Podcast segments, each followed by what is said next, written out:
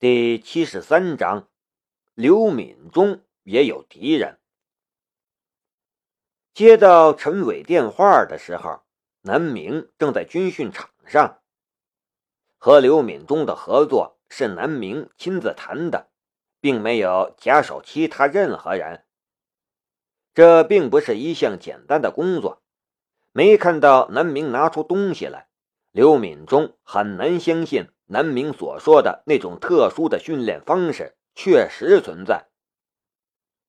有了彭老的前科，而在不能商定条款、确信自己的秘密不会泄露之前，南明不会对刘敏中交底。两个人终究有一个人先妥协。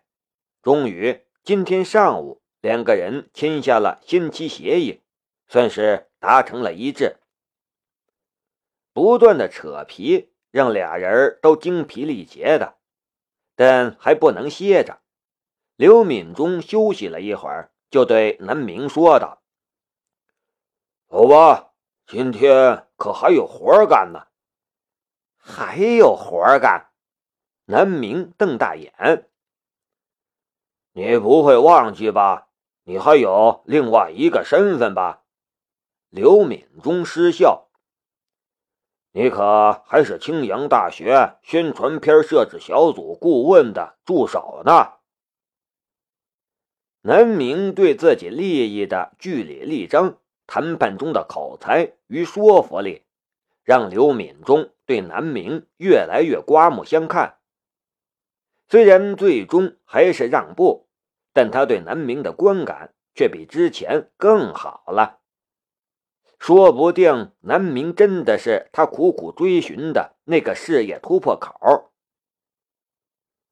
刘敏中伸手比划，说：“顾问的时候指了指自己，说助手的时候指了指南明。”南明翻了个白眼儿，怎么把这茬忘记了？本来以为只是一个头衔呢，却没想到竟然还要干活儿。然后他们就来到了军训场上。今天算是军训的一次小节，学校和军队的领导要来视察，正好可以拍摄一些镜头。在军训场的边缘和摄制组的人汇合，看到场边站着的几个人，刘敏中的眉头就紧紧皱了起来。哎。那个老顽固竟然也在，今天可麻烦喽。这时候他的表情还算是比较正常的，但当他看到了站在所谓老顽固身后的那个人，表情就只能算是厌恶了。怎么到哪里都能碰到讨厌的人？刘敏中一脸厌恶。南明侧头看到站在那头发花白老者身后的男人，那是一个方面大耳、看起来很有派头的男子。不知道为什么，刘敏中如此讨厌他。那是谁？南明印象中，刘敏中是个很和善的人，从未见他对人如此厌恶。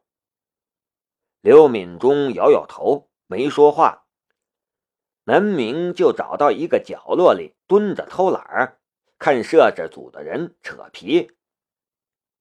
这个摄制组的构成有点复杂，有学生，有老师，有雇佣来的第三方公司。这会儿产生了分歧，正争论的面红耳赤。这种时候应该。有在场领导的采访，表现领导对军训工作非常重视。咱们青阳大学的军训规格很高。这是一个头发花白、负责行政工作的老师，也是刘敏忠口中的老顽固。这时候应该有一个俯瞰的镜头，从空中飞过去，拍摄一个超大的场景，展现出气势来，镇住人家。这是专业摄影公司的人员。嗯，这种时候应该拍摄一些学生的笑脸。军训已经那么苦逼了，谁在乎学校的军训是不是高规格啊？这是一名学生会宣传部的成员，不过他声音最小，只能小声嘀咕。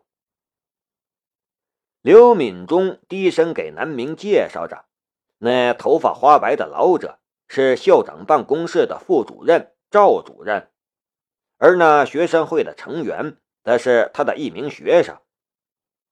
至于另外那人，则是连提都不愿意提及。朱顾问，你是总顾问，你说该怎么拍？那边几个人争论不下，就开始征求别人的意见了。唰一下，几个人的目光都看向了那被刘敏忠恨得牙痒痒的朱顾问。赵主任高瞻远瞩，说的很有道理。